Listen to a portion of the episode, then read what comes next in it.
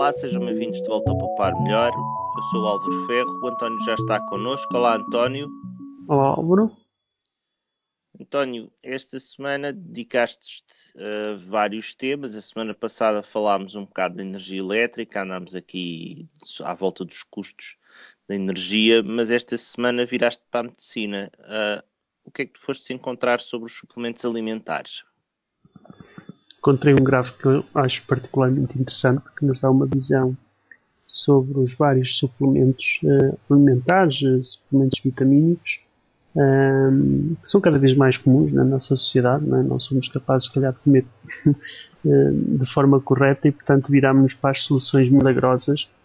Uh, e achei interessante porque é um gráfico, é um, é um infográfico, basicamente, que nos mostra de forma clara qual, quais são esses suplementos, se realmente são bons uh, ou maus, ou, ou digamos se têm características promissoras, portanto são organizados segundo uma lógica do, do pior ao melhor, um, com, com uma, uma visualização, uma, uma, um aspecto gráfico que eu acho realmente muito interessante.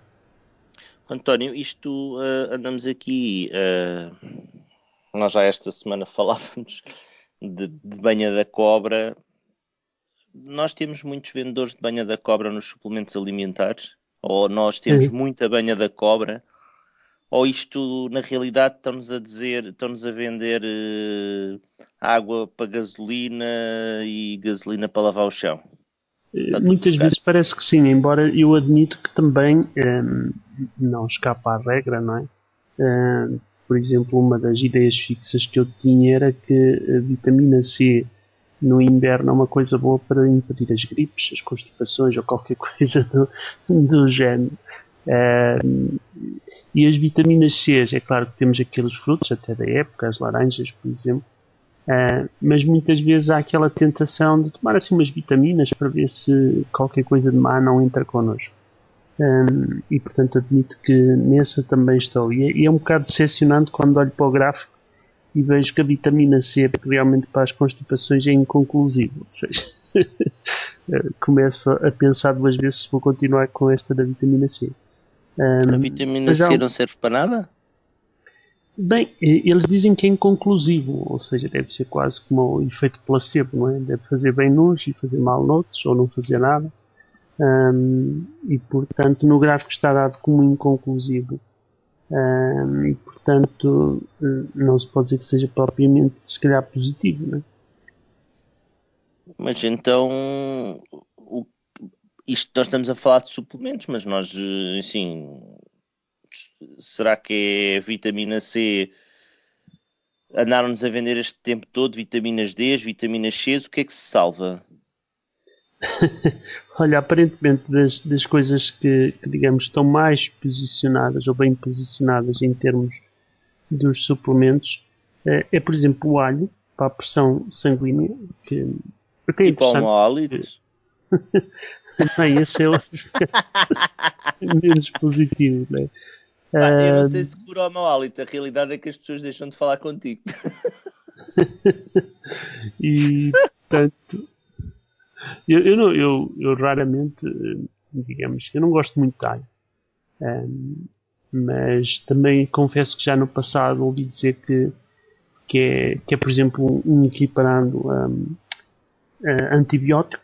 Um, não sei se esse não é, por acaso ainda não vi aqui neste gráfico o. Isto é em inglês, é, é uma pena, não é? Mas pronto, muitos grandes gráficos que andam por aí são, são em inglês. Já por acaso estou a ver aqui, portanto, o garlic, ou seja, o alho para as, para as constipações também é inconclusivo. Para a pressão sanguínea. Da pressão sanguínea, aparentemente é um aspecto que parece que a evidência parece ser muito forte em termos da relação do alho com a pressão sanguínea. Há também aqui a vitamina D para a saúde em termos genéricos. Um, a vitamina D, lembra-me era aquilo que antes se dava muito em termos de miúdos, não é? Com aquela. Eu não cheguei a experimentar, mas já era aquele óleo de fígado de bacalhau, não era? Hum. Ou era a vitamina E, já não me lembro. já não me lembro. Também, mas a vitamina D, sim. A vitamina D é aquela que é. Uh, nós tomamos, mas que só, uh, só funciona se apanharmos sol, não é? Portanto, ah, uh, okay. só é. Nós podemos tomar o suplemento, mas julgo que tínhamos que apanhar sol. E, e essa sim uh, uh, tem, bom, tem uma boa relação uh, entre a sua toma e, e aqui pelo gráfico e a, a, a gripe. Agora estou aqui Eu, por acaso, estou aqui a ver uma pesquisa muito rápida. O ômega 3, estou aqui a ver o ômega 3 e estou a gostar, porque este tem havido, tem, tem, temos tido publicidade a favor do ômega 3 na televisão com fartura. Estou a gostar de ver, estou a gostar de ver que isto uh, é bom para os sintomas de cancro, é bom para, promete para o, o, o, o cancro do colo retal, mas não há cá nada daquelas promessas mágicas de longevidade que eles faziam, não é? Uhum. Por acaso, em termos de, de, longevidade, estou a ver aqui que hum, a vitamina D também tem, digamos, para todas as causas de mortalidade, um aspecto aparentemente positivo. Um, hum. Há uma que eu não conheço, que é a vitamina B3, coisa chamada vitamina 5, que também está aparentemente bem posicionado para as doenças do coração. Um, mas pronto, o gráfico é, é relativamente completo, perdemos-nos aqui no meio, não é?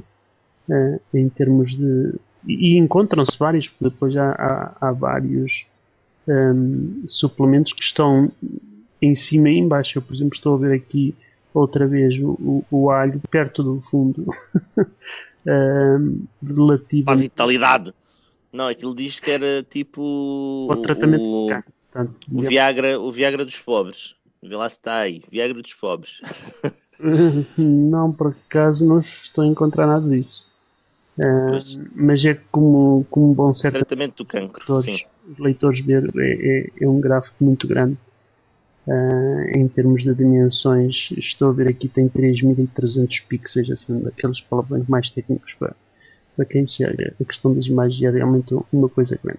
Um, mas é interessante saber, e isto aparentemente tem, tem, tem uma base científica, portanto, uh, isto é, é, baseado nas publicações científicas oriundas do, de, daqui de umas referências que eles têm no, no, no gráfico, no infográfico, e portanto, supostamente há aqui uma base uh, de estudos anteriores que, que permitem chegar a estas conclusões. O que, o que é engraçado no gráfico é que eles fazem uma comparação entre a dimensão da, uh, da popularidade do tema no Google e, uh, e, portanto, o gráfico mistura os dois conceitos, a popularidade, do, popularidade da coisa, como seja, por exemplo, a a, a vitamina C para as constipações e a, a sua a realidade da, da, da, da, sua eficácia. Isso, isso é muito interessante. Em relação a isto, uh, andar, é um EC, é um EC, um EC aqui para o, nosso, para o nosso dia a dia, para deixarmos se calhar de andar a comprar esta banha da cobra. Uh, eu andei de roda aqui em casa de, de, uma coisa que é mais a tua, a tua área, a melhoria das redes Wi-Fi. Recorda-nos lá como é que tu propunhas que nós melhorássemos a rede Wi-Fi por baixo custo. Envolvia uma hum. folha de alumínio, a dança da chuva, não? a dança da chuva é capaz de não, não fazer lá muito bem, sobretudo Como é que era? Exatamente. Uh, há muitas formas de melhorar o sinal Wi-Fi. Nós cá em casa temos o ponto de acesso numa parte central do, da casa e, portanto, temos uma cobertura a partir de um único ponto. Um, um truque muito interessante é, é, a posição do próprio, da própria antena ou do próprio router Wi-Fi. Basta algumas vezes rodá-los de 90 graus ou, ou, ou digamos que tombá-los uh, para que o, digamos que a cobertura e, a intensidade de sinal seja completamente distinta. Um, a, estra a, estratégia que nós. tipo de antena, não é? Exato. Uh, há tipos, há muitos tipos de antenas para wireless. Um, cá em casa, no, no, computador que está mais remoto, temos uma antena com ganho uh, relativamente pequeno, mas é o suficiente para já ter uma boa qualidade de sinal. Uh, tudo isso complementa-se normalmente com uma pequena ferramenta que também já referenciamos aqui no Poupa Melhor, uh, que se coloca nos clientes e que nos permite ver, digamos, a intensidade do sinal que chega ao cliente. E, e, portanto, muitas vezes basta olhar para essa ferramenta posicionarmos a antena de determinada forma para, para que esse nível de sinal seja, seja mais elevado.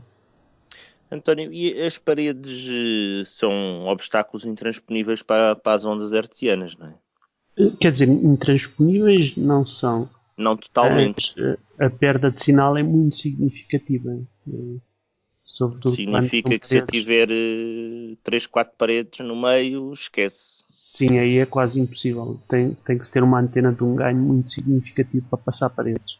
Uh, com essa quantidade de 3, 4 paredes é realmente qualquer coisa que, em termos de um computador e de uma, de uma placa de rede normal e de um, de um acesso Wi-Fi, uh, são muito dificilmente se verifica, até porque passar 3 ou 4 paredes supostamente não são paredes em série, não é? Ainda há algum espaço entre essas paredes. Portanto, estaremos a falar rapidamente de 10 metros para a distância. Sim, é provável. No teu caso, é, é, é, é, isso que acontece, não é? Pois eu tinha uma zona escura aqui na casa e que era nos quartos dos miúdos e eu uso uma ferramenta de um radar Wi-Fi que se chama Opa, isto não dá! E o, quando o opa, isto não dá, está mais alto, é quando a antena está pior posicionada. Mas por mais que eu tentasse seguir as tuas táticas de, da, de posição e de. Até porque eu tenho o, o, o router num canto da, da, área total da casa. Portanto, se imaginássemos que a casa seria um retângulo, eu tinha num dos, eh, dos cantos do retângulo. E o, o opa, isto não dá no canto oposto do retângulo, é uma cega rega, porque ainda por cima. Isto, o que acontece é que eles depois vão se sentar ao nosso colo quando nós estamos a tentar ver televisão, porque o, o router está junto à televisão. E então aqui em casa há uns tempos usávamos um usávamos um repetidor baseado em DDWRT. Eu depois ponho os links na, no podcast, no podcast, no post, tenho os links no post. Mas já há pouco tempo, o, para além do ao pai, isto não dá, o, a rapaziada decidiu que ia uh, utilizar os meios que eu tinha para controlar o próprio, a própria qualidade da ligação à internet. Não sei se recordam, tínhamos aqui um que eu tinha colocado aqui um router daquele estudo da Samnose e partiram o router. Partiram a antena do router. E o router teve muito tempo desligado e quando eu voltei a, a, a pedir para ligar o router, eles disseram que já não podia. Para eu deitar fora o router de maneira responsável. E como aqui não se deita nada fora, antena nova, é que, é que o router, e, uh, uh, portanto, utilizei o, o, a ligação direta ao router para uh, fazer upgrade do próprio sistema da Samnose e substituir a versão que eles tinham lá de sistema operativo por uma versão aberta, porque eles têm lá uma versão modificada de um destes, uh, destes modelos de controle de routers, em que eu conheço três neste momento, e um deles é uma, um, um um flavor que outra coisa, porque é uma alteração de um, de um destes sistemas operativos de, de routers wireless. Nós estamos a falar de sistemas operativos uh, embebidos, que é uma coisa que eu detesto. eu gosto do Raspberry Pi precisamente porque pude instalar-lhe lá uma porcaria que não era e aquilo funciona como um sistema. Isto tem, tem, tem maneiras diferentes de funcionar. Mas pronto, feito substituído o sistema operativo, agora eu tenho o Samnose no sítio onde tinha o Fonera, um routerzinho mais pequeno da Fonera, com menos capacidade, e faz uma repetição perfeitinha lá para dentro e não se nota sequer a diferença, até porque tu vais de um sítio para o outro e como o nome da rede Wi-Fi é exatamente o mesmo e o segredo é comum, tu nem sequer te apercebes que ficaste sem rede. Embora haja aqui um sítio na casa que eu e o António já descobrimos que se eu passar por lá com o Skype, o Skype, piu, o Skype descobre. Um, Depois tem até um comportamento muito interessante. Né? Cai, mas não cai.